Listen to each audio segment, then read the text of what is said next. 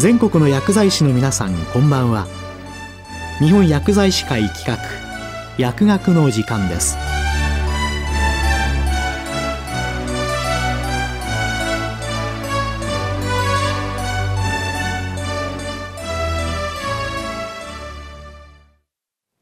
今日は消化性潰瘍診療への薬剤師の関わり。消化性潰瘍診療ガイドライン2020改訂第3版を読み解くと題してお送りします。解説は兵庫医科大学病院薬剤部長の木村武さんです。この放送はマイクロソフト Teams を使用して収録しています。はい、えー、皆さんこんにちは、えー、兵庫医科大学病院薬剤部の木村でございます。えー、今回は消化性潰瘍診療への薬剤師の関わりについてお話をさせていただきます。さて、えー、消化性潰瘍診療ガイドラインは2009年に初めて発表され、2020年に最初の第3版が改定されています。まずはですね、2020改定第3版のポイントから紹介させていただきます。え今までの分類は CQ、クリニカルクエスチョンと BQ、バックグラウンドクエスチョンの2つでしたが、改定第3版からは新しく FRQ が新設されて、えー、この FRQ は今後の研究課題であるものを示しており、項目が一つ増えることになりました。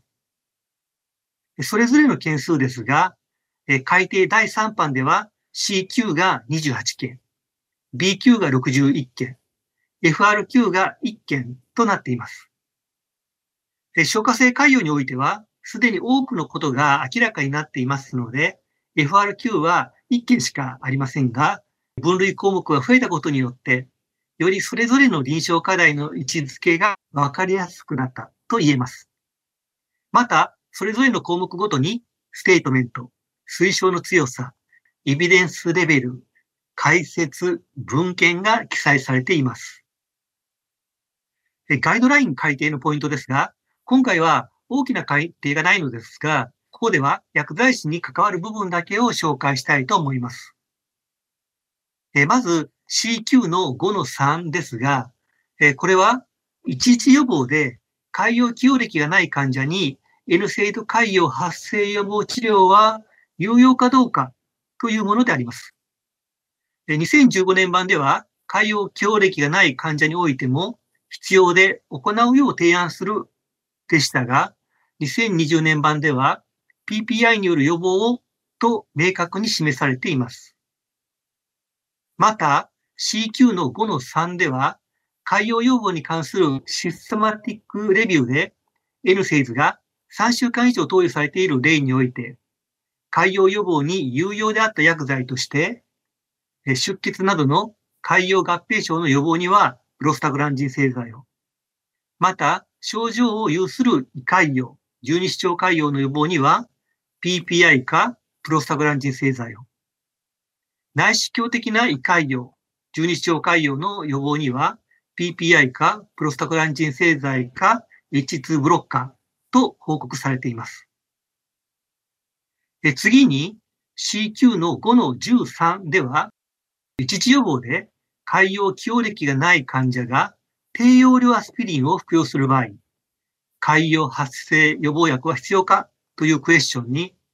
2015年版では、潰瘍起用歴がない患者において、アスピリン潰瘍発生の一時予防に3分泌抑制薬の投与を行うよう推奨する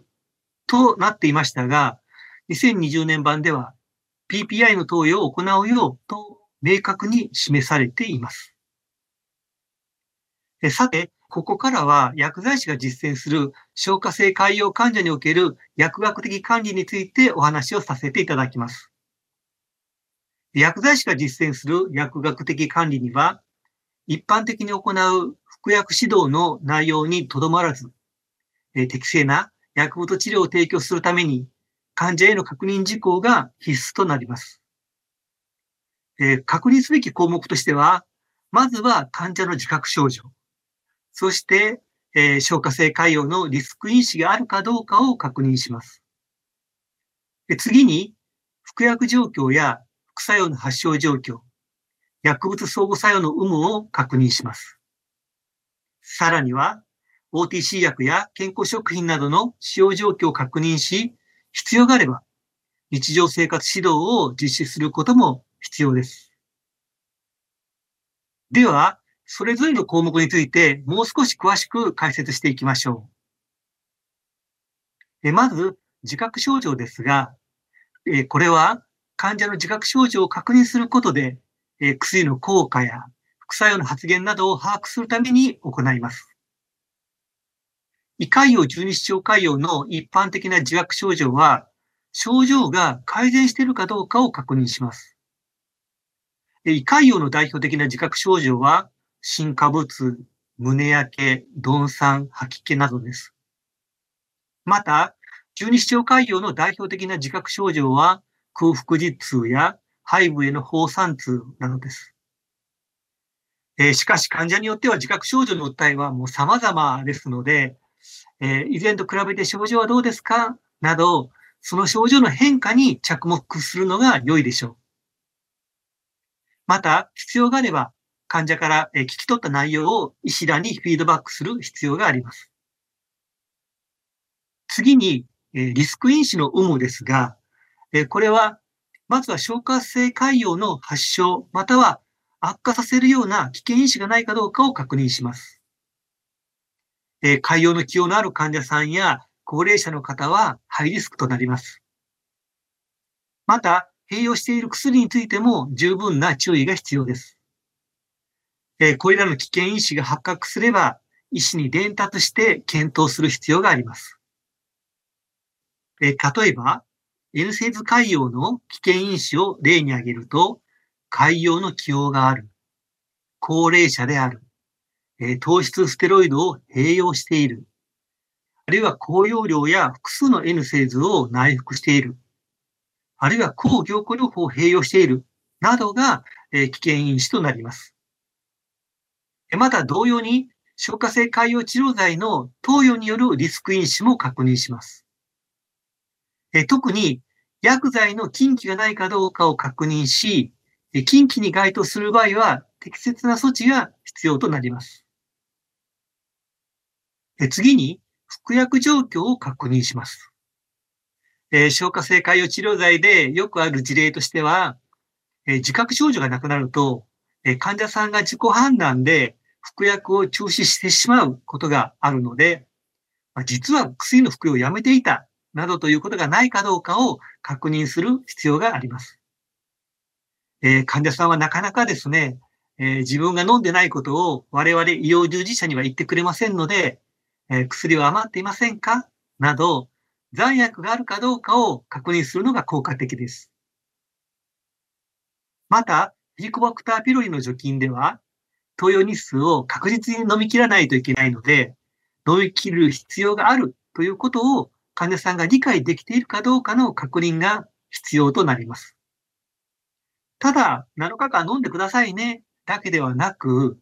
なぜ7日間飲み切らないといけないのか、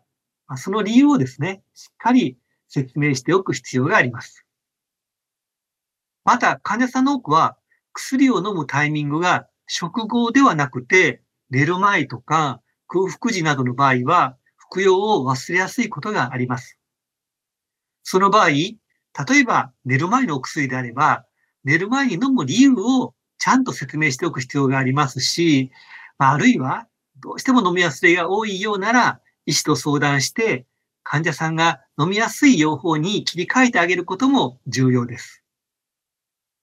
で次に、副作用の発症状況を確認します。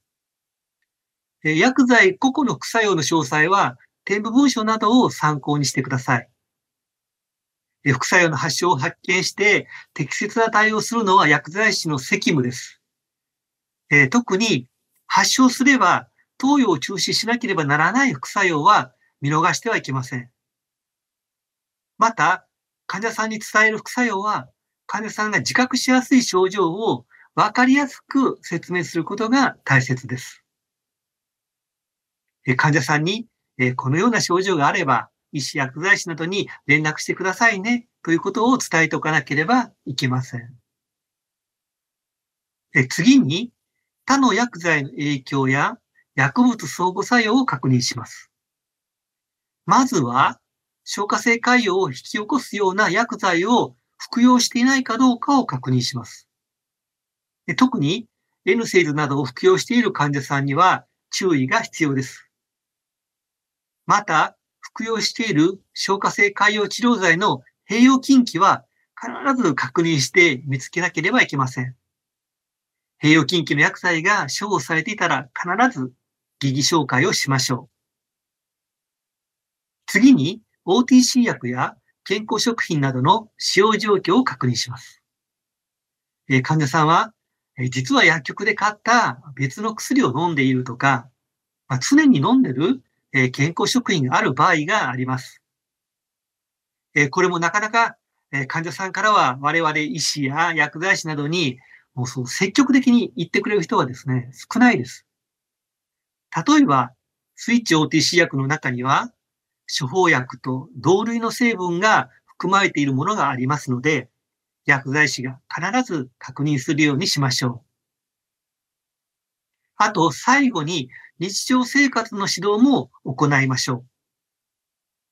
薬剤師は薬の話だけをすれば良いというものではありません。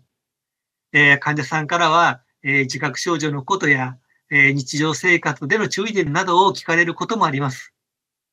え薬剤師はえ薬を中心に考えながら、患者の健康をサポートできる存在であることが望まれています。消化性潰瘍の患者さんに注意すべき日常生活としては、ストレスの解消、禁煙、摂取、えっ、ー、と、お酒を少なくするということですね。で、規則正しい生活をする、胃に優しい食事をとる、などを説明します。え以上、消化性潰瘍診療への薬剤師の関わりについて解説いたしました。厚生労働省の平成26年の調査では、胃潰瘍は29万2000人、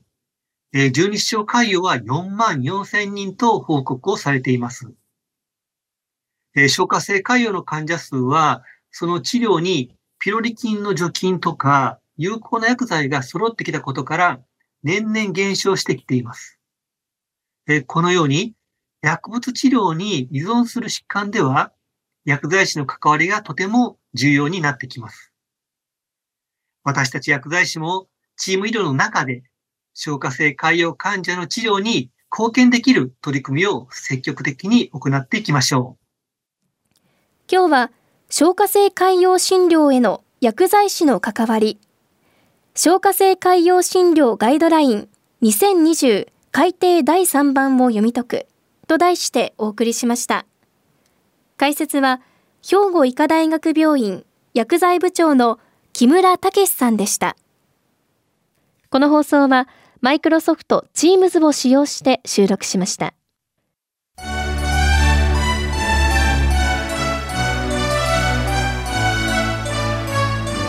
日本薬剤師会企画